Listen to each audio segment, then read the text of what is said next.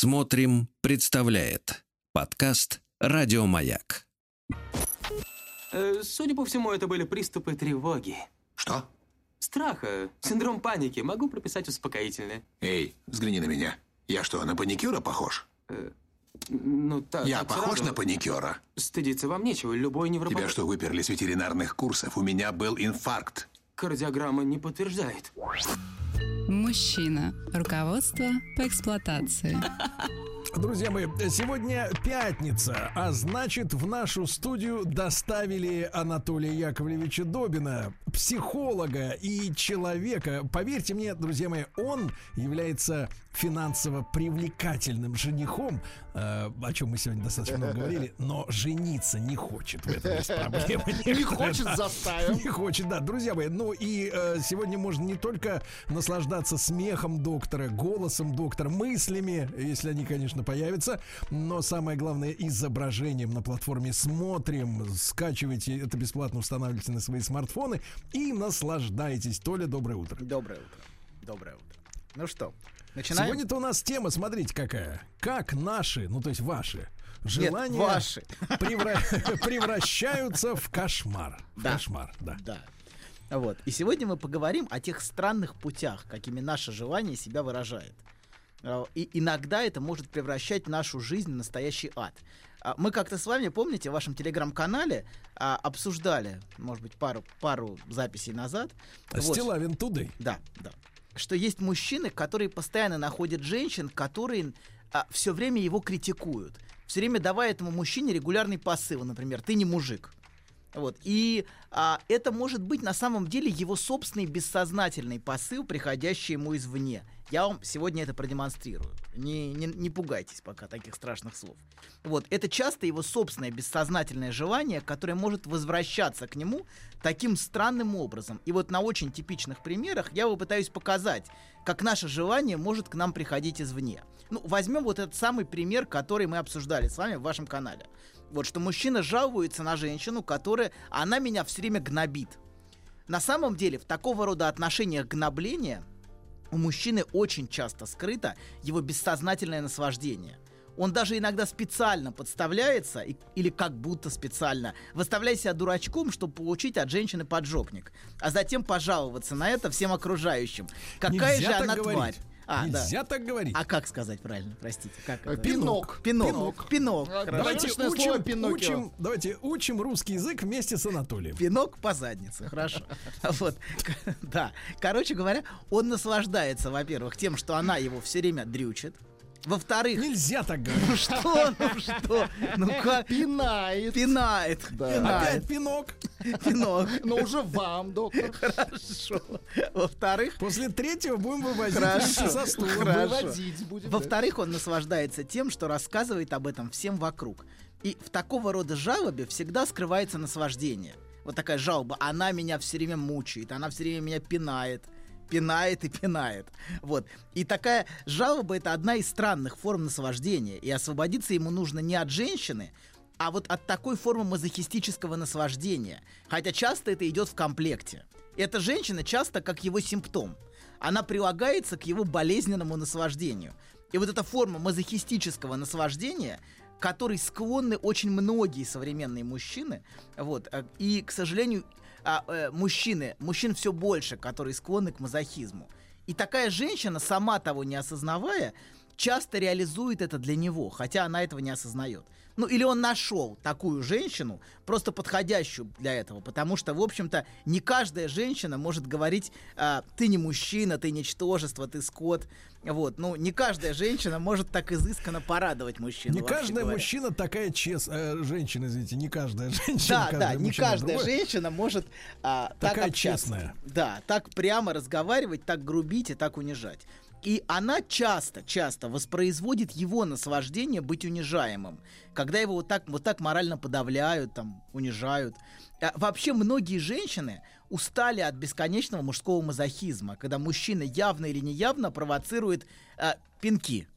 Вот, пинки провоцируют. Пинки, да. Да. Хорошо Ну, сейчас давай сказали. обучаем. А таких мужчин все больше и больше. Которые провоцируют пинки. Вот. Элизабет Тейлор, знаете, в одном фильме, который мы будем с вами смотреть, мы с вами в феврале будем смотреть фильмы. Ах, вот. с февраля. С февраля, с февраля мы Не- начнем. Не забыть бы, да. Не, заб- не забудем, все, все четко, больше, больше не будем откладывать. Так вот, в одном фильме а, она говорит своему мужу, который, кстати, буквально ее муж в этом фильме, это ее со своим мужем она снялась. Вот, а, да, и С она гов- одним из одиннадцати надо добавить. с семи, по-моему. Вот, ты У думаешь, вас устаревшие данные. да, нет, не помню. Прошло- прошло более Семь, 100 и лет. этот муж был ее мужем дважды, кстати. Вот, А. да, дважды. Так вот, значит, поэтому на самом Значит, деле их было шесть. понравилось, если второй раз Да, вышел. да, да, абсолютно, конечно. Так вот, а, фильм прекрасен, да. И она говорит: ты думаешь, мне это надо? А у меня уже рука устала раздавать тебе а, пинки. Под, Рука- подщечины. рука устала. Подщечины, А да. плюху. Оплеухи, хорошо. Опле- Подщечины раздавать тебе. Подщечины. Вот, да. Поэтому часто мужчины явно или неявно провоцируют такое поведение женщин. Вот. И женский мазохизм, кстати, это вот мужской мазохизм. Женский мазохизм является гораздо более здоровой вещью, чем мазохизм мужской. В принципе, вот типичные женские фантазии носят скорее мазохистический характер.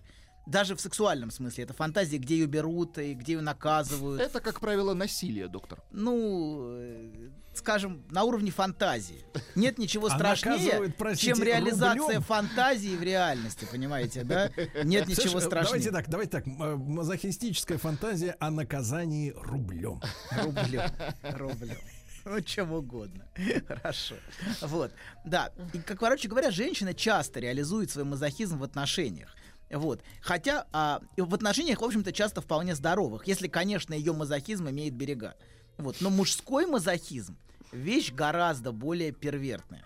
Вот это часто наслаждение унижением, которое многие мужчины воспроизводят женщиной, Друзья которое... мои, для наших Да. слушателей, воспитанных все-таки на классике кинематографа, а первертные это надо переводить так: жуткие, лютые.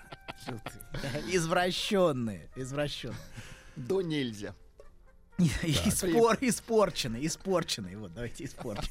Как продукты, как сайра в банке. Испорчены во всех смыслах. Они испорченные, да. Так вот, короче говоря, значит, это наслаждение унижением, которое, а, а, значит, они таким образом воспроизводят для них женщины. Вот, это вот первый пример. Да, а, второй пример, давайте. Как наш собственный посыл, наше желание возвращается к нам через женщину. Мужчина, например, постоянно жалуется на то, что жена его критикует. Ты плохой отец. Вот, он говорит, и он, что он говорит? Он говорит, что после рождения сына а, их отношения с женой превратились в настоящий ад. Он чувствует, что после рождения сына что-то изменилось в отношениях с женой, и ему просто невыносимо приходить домой. Ему очень дискомфортно. Но именно с момента рождения сына.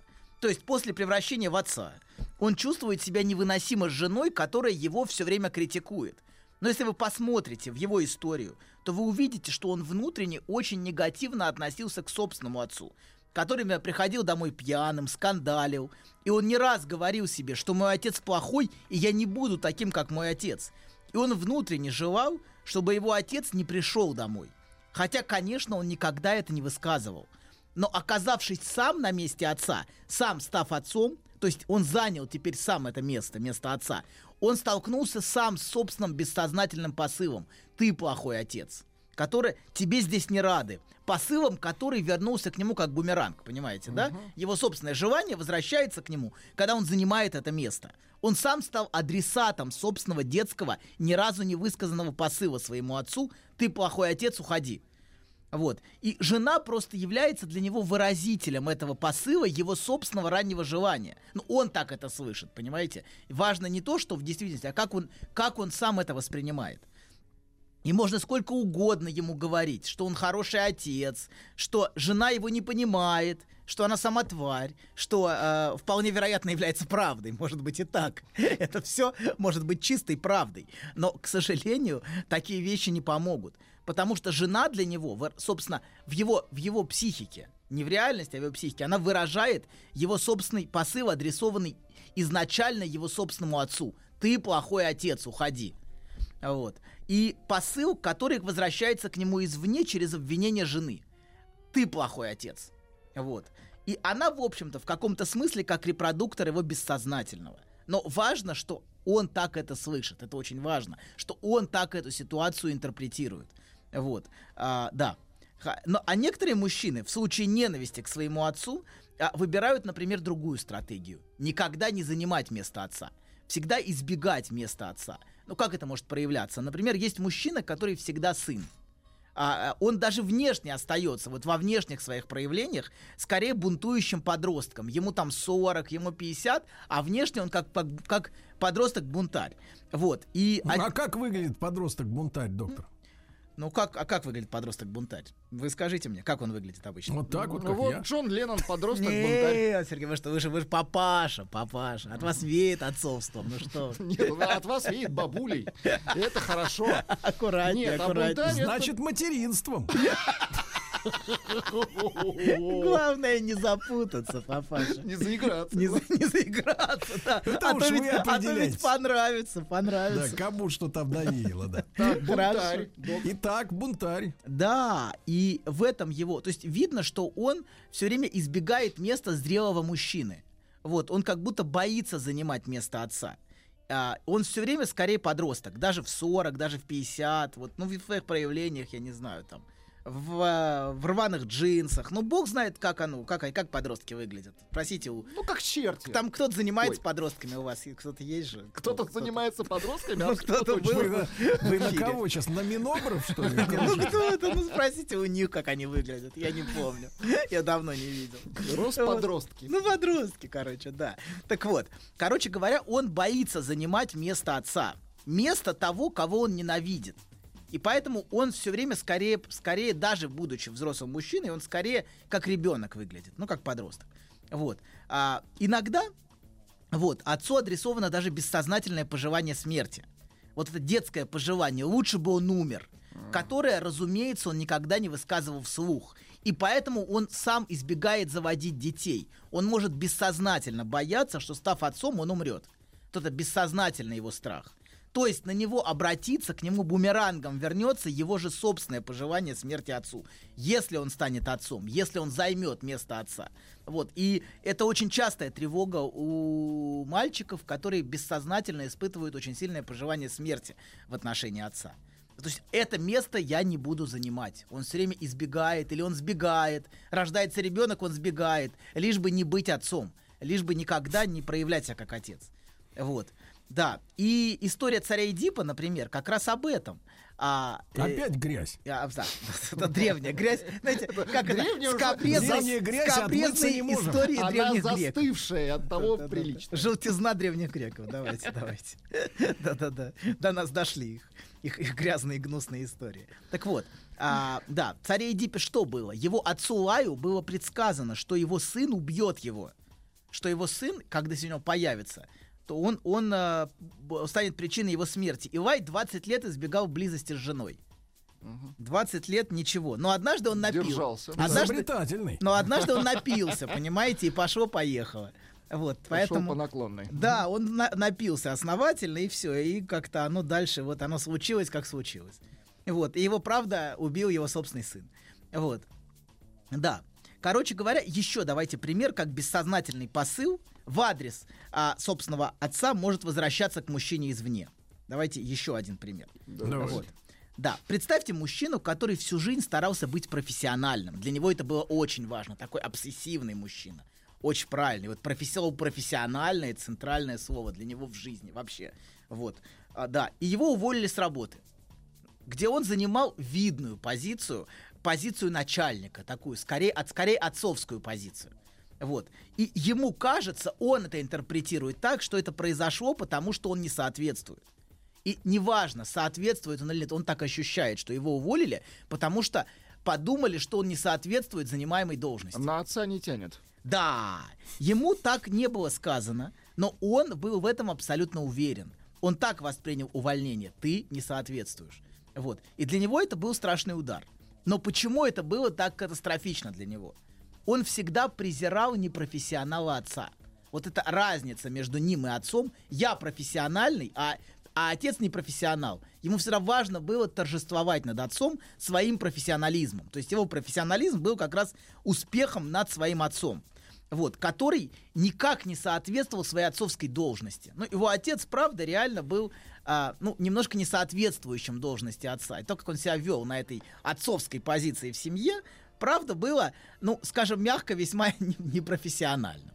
Вот, а, да, но в семье все покрывали отца и молчали. То есть э, мать ничего не говорила, все, все прикрывалось, и он неосознанно желал, неосознанно желал, чтобы все увидели грязную сторону этого отца.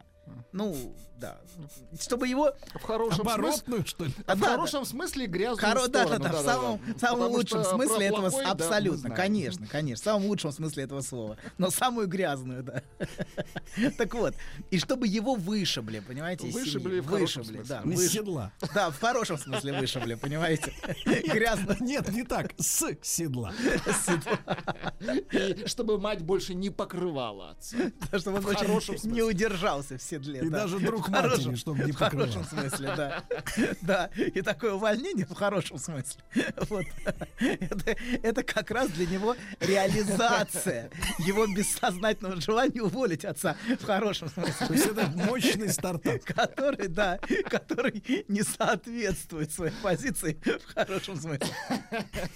Так, так вот, такого, понимаете, только на месте отца, то есть он хотел, чтобы отца уволили, чтобы отец, все признали, что отец не соответствует. Только на месте отца теперь оказался он сам. Вот. Заняв эту позицию, это отцовское место. Вот. Но это невыносимо, потому что это увольнение, понимаете, уравнивает его и отца, которого он презирал, в его бессознательном уравнивает. Ты такой же, как твой отец, ты такой же непрофессионал, ты также не Но он соответствуешь. оказался отцом, грубо говоря, да? Да, отцом, который не соответствует. Вот. И между ними возникло невыносимое для него Доктор, равенство. А может быть по-другому, например, такой случай, например, отец был подлец. Был. И сын, заменив его, Тоже тоже стал становится таким- подлецом. Причем профессиональным Подлецом. подлецом, да. В хорошем смысле. Понимаешь? постоянно. Да, профессионал подлец. Да, ну важно что-то унаследовать от отца, понимаете? Мы наследуем отцовскую позицию. Вот. Это очень, очень важная вещь. Наследование. Я не знаю. А, в позицию Не в семье. Важно не подвести отца.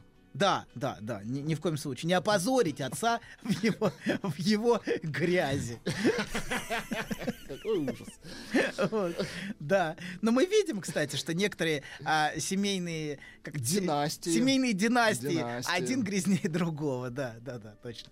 Вот. Папаша. Ну, в, в- в оборотной стороне. Так-то один, один крупнее другого, понимаете, на Обойдемся лицевой без стороне. фамилий. А Все на оборотной поняли, да. стороне один грязнее другого. понимаете? грязнее Всегда есть другого. лицо и изнанка, понимаете? Больше материала, да? Да, да, да, да, абсолютно, абсолютно. Поэтому один пос... по- Вот, неважно. Выхлоп больше. конечно. Хорошо, да, да, да. Так вот, подождите. Так вот, вернемся. Значит, он всегда хотел быть другим, хотел быть профессиональным, хотел быть соответствующим. Вот. И вообще такой сюжет с увольнением воспринимается как смесь реализации, с одной стороны, желания уволить отца. Это его бессознательное детское желание. Я хочу, чтобы его уволили, чтобы его вышибли, чтобы его выкинули к чертям с этой должности. Вот. И одновременно наказание за это, понимаете? Уволили-то меня, На сам- я на уволен. самом деле, да. Да, и вот это его бессознательное желание, которое проигралось в его жизни и вернулось к нему извне. Вот, а да, надеюсь, вот на этих примерах понятно, какое важное значение в нашей психике имеет понятие места.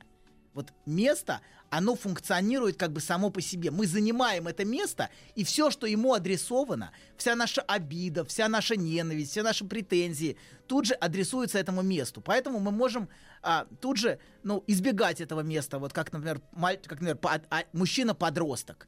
Он все время избегает места отца. Даже биологически став отцом, он избегает занимать это место внутренне, по ощущению и по праву. Потому что он испытывает огромный конфликт в отношении самого этого места. Места отца и вопроса отцовства. Вот. И занять А место... если, смотрите, доктор, в современной европейской практике или американской, если мужчина, боящийся занять место отца, сбегает на место матери, это бегство, оно у- увенчается успехом. Но мы видим Там мы видим абсолютно точно. расцветание подростковой культуры, абсолютно, абсолютно подростковой, где люди избегают всякой Взросления. всякого взросления, конечно, это и они живут на уровне фантазии, на уровне нарциссической фантазии о всемогуществе, о всевозможности, игры в мальчика, девочку. разумеется, это э, в реальности эта вещь невозможная. Но на уровне фантазии возможно все. И, к сожалению, э, этот дискурс оказывается очень разлагающим. Он разлагает сам процесс взросления и возмужания. И превращение женщин в женщин, мужчин в мужчин.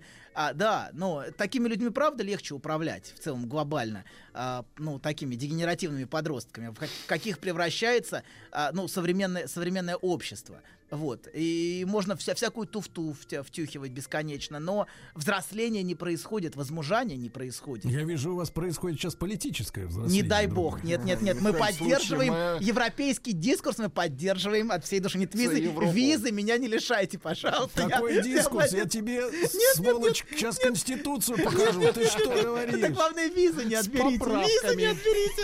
Визы не отберите. Я, я заговорился просто. Это я- Расскажите про свой сон. Я сплю крепким сном. Слышу плач младенца. Иду к холодильнику, чтобы достать молока. Несу ребенку молоко. А оно черное, Бен. Скажи, что это значит? Только без грязи про мою мамашу. Мужчина. Руководство по эксплуатации. Друзья мои, э, мы продолжаем слушать Анатолия Яковлевича Добина в рамках нашего психологического проекта. Э, Сегодня Анатолий Яковлевич рассказывает о том, как в жизни человека важно его место. Да. Вы можете протестовать против него, Ваше а оно место, да. сильнее. А ваше место? Поэтому командой самой главной собачьей есть место. Вот номер один команд. Ни мама, ни папа. Место. Знай свое место. Да. Так вот, мы говорили до, до перерыва о том, что мы можем сталкиваться с нашим собственным ранним желанием, которое возвращается к нам извне, когда мы, например, занимаем место отца. Это желание адресовано отцу, и когда мы занимаем это место, а, место сами, мы тут, же, мы тут же сами становимся адресатом этого желания. Ну, как, например, после, мужчина после рождения сына жалуется, что жена выживает его из семьи и обвиняет его, что он плохой отец. Он, например, жалуется, она не дает мне нормально общаться с сыном. Но часто он слышит в таком поведении жены именно реализацию своего собственного бессознательного желания. Например, его собственного детского желания, чтобы отца не было в доме. Чтобы они были только вдвоем с мамой без отца. Только на месте отца теперь оказывается уже он сам. Он же, он же сам стал отцом. Вот. И его бессознательное раннее желание быть вдвоем с мамой без отца реализуется для него в том смысле, что его жена не дает ему, как отцу, общаться с сыном. То есть его как отца выживают. Да, и а, да, по крайней мере, так он на это жалуется. То есть важно, что человек сам об этом так, так это говорит, так формулирует. Что там в реальности, мы, конечно, не, не знаем. Но мы знаем, как этот человек описывает и как он это воспринимает. Вот. И мы говорили про мужчин. А теперь давайте я приведу примеры из жизни женщин.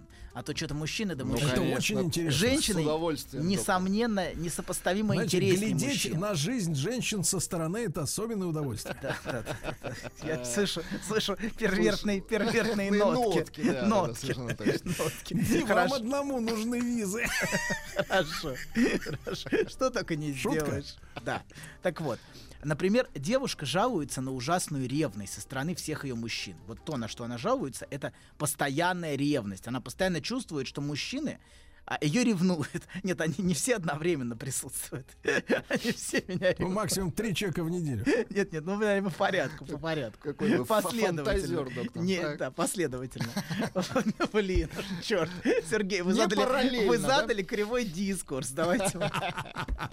Это называется пятница, друг мой. Называется кривого, да. криво. Так вот, она постоянно чувствует, что мужчины ее ревнуют и обвиняют иногда даже очень грубо. И она слышит от них одинаковое обвинение, которое звучит примерно так. Из уст всех молодых людей, с которыми она встречалась. А мужчины эти говорят ей, тебе всегда что-то важнее, чем я. Ты мной пренебрегаешь. Тебе со мной неинтересно. Ты меня не хочешь. А вот. Но если вы присмотритесь, то вы увидите, что эта девочка, будучи маленькой девочкой, чувствовала, что она совершенно неинтересна и нежеланна своей матери. Что мать занималась чем угодно, только не ей. И она чувствовала, что мать ее не хотела. Она ощущала это. Вот. И она чувствовала себя совершенно неинтересной, одинокой, брошенной. Она всегда чувствовала к матери и к ее личной жизни, мать занималась своей личной жизнью, вот, невысказанную ревность. То есть эта девочка все время чувствовала ревность к жизни матери. И эти мужчины, которые постоянно высказывают свою ревность к ней уже, уже к этой девочке, а, ну, к этой женщине, она стала женщиной, во-первых, выражают ее собственный посыл по отношению к матери. Я тебе не интересна. То есть то, что она слышит от мужчин, это на самом деле ее собственный посыл, Ну, она который... стала своей мамашей. Да, ты, я тебе не интересна. Только теперь на месте, да, мамы, как вы правильно сказали, оказывается она сама. И за обвинениями ее мужчин к ней стоят ее собственные обвинения к матери, которые мужчины выражают и озвучивают. И мужчины это как репродуктор ее обвинений. Вот. А во-вторых, они, эти мужчины, которые ее ревнуют, привлекают ее тем, что они могут себе позволить высказать то, что она никогда себе высказать не позволяла. И то, что она никогда не могла высказать своей матери, вот именно этим они ее и привлекают. Они могут ей прямо это говорить и прямо ей это высказывать. А, он- что говорят-то обычно? Ну, нехорошие вещи говорят. Мгм. Ругают ее. А, Пинки дают. Нехорошо. или называют своим именем. Ну, называют свою... Нет, называют ее тем, как она хотела бы назвать свою мать. Ну, в Давайте так. смысле, вот так называют. сформулируем. Да, нехорошо. Нехорошие вещи говорят. Не надо так говорить. Не надо. Вот, так вот. А, а, да, кстати, если говорить про отношения многих девушек со своими матерьми, матерями, как правильно? Матерьми, конечно. Матерьми, хорошо. Мати- Матерьми. Так вот, своими матуш... матушками. Матушками, Матушками. конечно. вот, матушками. элегантно. Кстати, да, да, а, то им очень сложно этим девушкам переносить свою похожесть на собственную матушку. Вот. Но не только, не только внешние черты, вот узнаваемые в зеркале. Хотя и это бывает неприятно, когда женщина в зеркале узнает, что она похожа на собственную матушку. Вот. А Например, это бывает... зубами, да? Да, это бывает очень неприятно. Но в перв... это бывает, конечно, неприятно, вот, но в первую очередь неприятно это узнавать общие черты характера, манеры какие-то, поведение в гневе. А, Вот. Часто это почти точная копия таких проявлений. Вот, и когда женщина узнает в себе собственную мать, это может вызывать у женщины просто жгучую ненависть к себе.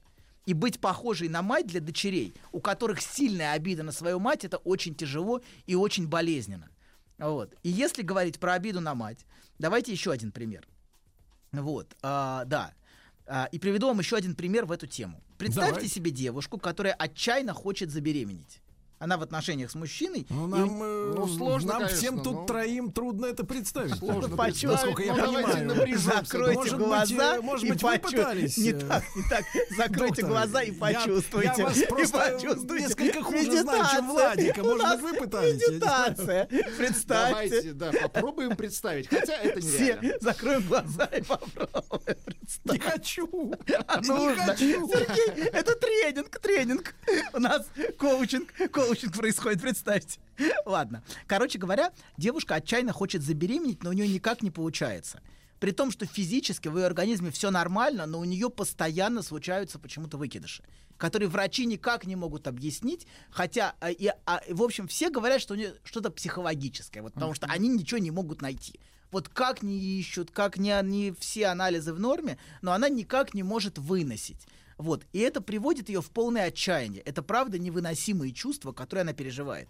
Но если вы посмотрите в ее детство, то что вы там увидите? Там есть один очень важный поворотный момент в ее жизни. Это рождение брата. Она была вдвоем с мамой. Вот, а когда ей было а, до, и до трех лет, все складывалось очень неплохо В ее карьере. в ее детской карьере, да, она была, в общем-то, счастлива. Мать ее любила, она так это чувствовала. Но вот поворотный момент стал момент беременности матери. Когда мать забеременела, мать полностью потеряла к ней интерес. А, а, и да, и к тому же мать провела большую часть беременности в больнице, то есть девочка ее потеряла. Мать перестала для нее существовать. То есть та любимая мама для нее умерла. А, вот, и мать пропала. А, Вот. И с рождением брата она полностью с- с- скон- скон- Брат забрал мать. Сконцентрячилась, так Брат забрал Да, мать. брат- Это отвратительно. Давайте, да. да. да, Брат забрал мать. И у этой девочки было ощущение, что она стала матери совершенно неинтересной в этот момент, с момента беременности. Вот, то есть беременность матери стала поворотным моментом в личной истории этой девочки. Вот, и она испытывала ненависть к этой беременности, огромную ненависть. И, конечно, ей хотелось бы, чтобы этого не случалось С ней. с матерью, чтобы у матери не случилась эта беременность. Вот. Ей хотелось отменить это событие появления а, этого брата на свет. Чтобы мать не выносила этого брата. И эти ее чувства, пожелания, это ее пожелания, адресованные матери, детское бессознательное, которое во взрослом функционирует как бессознательное, оно возвращается к ней в форме невозможности выносить самой. Теперь она сама занимает это место, и она не может сама теперь выносить. Она как бы реализует свое желание по отношению к матери на себе самой, на То есть своем это как собственном бы теле. психосоматика? Типа того, да, типа того. Типа того. Что-то в этом- что-то в этом духе. Так вот, она не может выносить, потому что не может вынести собственных Ну, чувств. То есть она своей собственной жгучей ненависти, обиды и боли и ужасного детского горя из-за материнской беременности. И поэтому она на каком-то уровне бессознательно не дает этой беременности случиться в, внутри самой себя. Ведь в этот момент в три года она потеряла мать. Мать для нее умерла. И та мать, которую она любила, осталась в том времени, до рождения брата. Вот, а это уже, уже совершенно другая мать. Это уже не та мать, которая вернулась. То есть та мать, которая ушла в больницу, была уже совершенно не той матерью, которая к ней вернулась. Вот, давайте еще один пример. Конечно. Конечно. Да. Представьте девушку, что девушка собиралась выйти замуж. Это можно представить, да. Да, ну... Это да. сплошь и рядом. Это легко представить. Ну доктор. да, хотя зря, зря вы так. Многие все, меньше и меньше мы видим интенции у женщин выходить замуж в современном обществе. Нет, Потому знаете, что- вот, э, если мы будем говорить интенции, мы так далеко, далеко не уйдем. Хорошо. Посылы. пос- Так вот, короче говоря, девушка собиралась выйти замуж. И ее бросили. Перед, перед, а, Перед. перед, Э, перед ЗАГСом. де- перед девушкой или перед ЗАГСом? ну, перед ЗАГСом. Перед, ну, перед, перед возникновением самой перспективы. Вот. И надо сказать, бросили не в первый раз. В принципе, ее, по- Перед ЗАГСом. часто бросали. Ну, не перед ЗАГСом, может быть, в первый раз, но в принципе бросали, бросали ее часто. Вот. Ну, так, как говорите, бросали и не раз. Бросали. Или перед ЗАГСом, а по-разному бросали. Да. Мгм. Да. Так, вот, так. И Да. она уже боится. Боится, что Так. бросят, да. И, но что интересно, она выбрала мужчину скорее не за его качество, а за его семью. Вот в этой, в этой истории, в том, что ее бросили, ей важен был мужчина именно потому, что у этого мужчины была семья. То есть то, Она че- выбрала мужчину с семьей? Нет, не семья. Ну так тоже бывает, кстати. Зря так позиция любовницы, но нет. Его семья, его мать, его семья, его династия, неважно. Но вот то, куда можно вписаться. Вот это, вот эта прекрасная семья. Ей очень нравилось, нравились его родители. Вот, как все устроено в семье. И вообще для женщин, Папа так- генерал. Так. ну, например, вообще для женщин вопрос семьи гораздо важнее, чем для мужчин. Семьи, частью которой ей хотелось бы быть. Вот для женщины это часто очень важный вопрос. Женщины, у которых не было в детстве нормальной семьи, часто выбирают мужчину за его семью и за возможность принадлежности к этой семье, а да, а, где ее принимают. Да, ну так вот, так вот, давайте продолжим. Хотя у женщин бывает конфликт. Часто, Минуточку, на- несколько интенций. Знаешь, забавно, вот выложил тебе все. И вроде как полегчало. Нет, серьезно. Будто сбросил тяжесть. Молодец. Я... А вы... Док, спасибо. Мужчина. Руководство по эксплуатации. Итак, жила-была девушка, которую постоянно бросали подонки. Но она нашла себе семью, в которой крепкие устои, и поняла, уж эти-то меня не бросят. Да, Анатолий Яковлевич? Да, да, так и было. Так вот, а ее бросили. Вот, так продолжаем. Женщины, у которых не было в детстве нормальной семьи, часто выбирают мужчину за его семью. И за возможность принадлежности к этой нормальной семье, где ее принимают, а вот, и где ее любят, где она является частью этой семьи. Так вот, ее бросили, эту девушку, и она бессознательно восприняла это бросание как посыл. Ты не подходишь нашей семье. Вот как она это услышала, как она это восприняла. Вот сам этот акт бросания был ей так интерпретирован. Но если вы вглядеться в ее собственную историю, посмотреть на это, то вы увидите, что она сама не принимала семью, в которой она выросла. Она стыдилась своей семьи. А- Она отвергала эту семью. Она как будто не хотела никогда быть частью своей семьи, и она всегда видела себя другой. Я не часть этой семьи. А, а то, как ведут себя ее родители, вызывало у нее всегда отвержение, отвращение. Она никогда не высказывала этот отвергающий посыл. Я не хочу быть частью этой семьи. Вот был ее посыл. Но всегда его чувствовала. И даже всегда чувствовала вину за это, что она не хочет быть частью своей семьи. Вот. И даже чрезмерно заботилась о родителях, но всегда ей была очень неприятна семья. Например, физически неприятные объятия мамы. Вот. И общение было для нее вынужденным и, выну- и вымученным со своей семьей. Да, и внутренне она искала всегда другую семью. Семью, частью которой она хотела бы стать. И она искала эту семью через мужчину всегда. А, да, и тут ее собственный посыл, ее детское желание. Я не хочу быть частью этой семьи. Это не моя семья. Вот то, что она хотела в детстве. То, что она хотела высказать, выразить. Я не похожа на них, я другая. Этот посыл возвращается к ней извне. А в такой форме. Ты нам не подходишь ты другая, и тебе не место среди нас. Понимаете, да? То есть такой происходит перевертыш. То есть ее собственная интенция возвращается к ней извне. Вот. А, это было... По-русски говори. Ее собственный посыл возвращается к ней. Бумеранг. Она получает фидбэк. бумеранг собственного желания. Вот так давайте. Слово бумеранг будет хорошее слово. И это было для нее невыносимо, невыносимо именно вот поэтому. Это бессознательно ощущается как реализация ее собственного желания. Желание не быть частью семьи. Вот. И одновременно наказание за это желание. Ее как бы наказывают. Это она. Она выброшена, получается. Вот. Давайте напоследок, мы, у нас осталось две минуты, резюмируем все, о чем я говорил, ну вот на, на- на простом примере. Женщина все время жалуется, что все партнеры, которых она выбирает, все ее отвергают. Все отвергают. Вот. А, и все партнеры ее бросают, несмотря на все ее усилия, которые она постоянно прикладывает. И можно пуститься в бессмысленную активность выяснения, что же она делает не так, что она, что она делает с этими партнерами, что она им говорила, но гораздо Что разумнее... она делает партнером не так. Да, да. Что он делает партнеру? К- Как надо делать так? Сергей расскажет, конечно. Вот. В другой передаче. Да, но не другой. покажет. В нашем ночном эфире, да. Так вот, а, да, но разумнее попытаться понять, как это бросание выражает ее собственное желание. Ведь а, ее желание возвращается к ней в такой странной форме, в форме отвержения извне. Если вы внутренне, например, по каким-то причинам не хотите отношений, вы можете выбрать простой путь, избегать отношений. Понимаете? Ну, это самое, самое- самое простое, что может быть. И надежная. Да, Ну, да, да, да, вот он чувствует, чувствую, чувствую. что- Чувствует струну. да. Но если вы этого не осознаете, не осознаете своего желания, если это желание является бессознательным, а это и есть то, что называется в собственном смысле, а совсем несознательные хотелки. Желание это несознательное хочу, а то, что выражает себя в моей жизни вот именно таким странным образом. Такое бессознательное желание, как правило, выберет другой путь. Например, выбирать партнеров, которые вас все время отвергают. Вот это путь, каким наше желание будет себя реализовывать.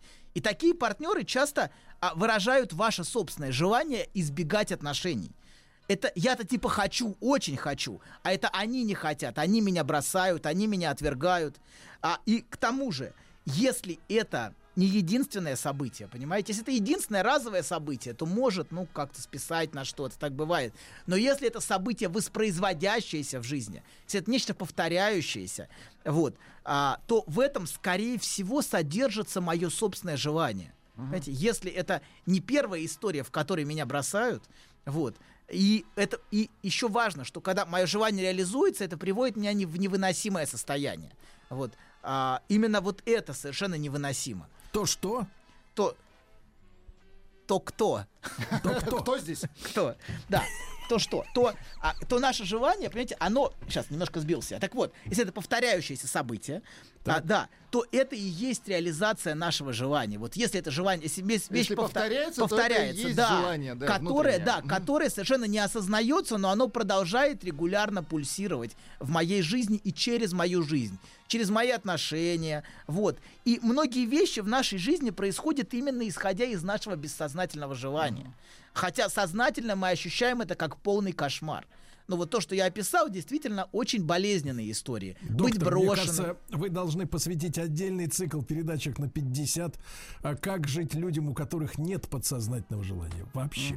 И у которых ничего не повторяется. Да-да-да, как с этими людьми А быть? таких не бывает. Как не так бывает? не бывает. Что-то в нашей жизни всегда воспроизводится, повторяется. Нами в нашей жизни движет какой-то импульс, какая-то интенция. Эта интенция и называется желанием. Вот. Желание, которое мы не, сознательно не понимаем, как правило, и не принимаем, и не принимаем как наше собственное. Никто из них, понимаете, изначально, например, женщина, которая не может забеременеть, никогда вот в этой истории не будет воспринимать это как ее собственное желание, сознательно, понимаете? Но бессознательно это и есть ее собственное желание. Вот я попытался- Анатолий Яковлевич, да. у нас есть выход из ситуации.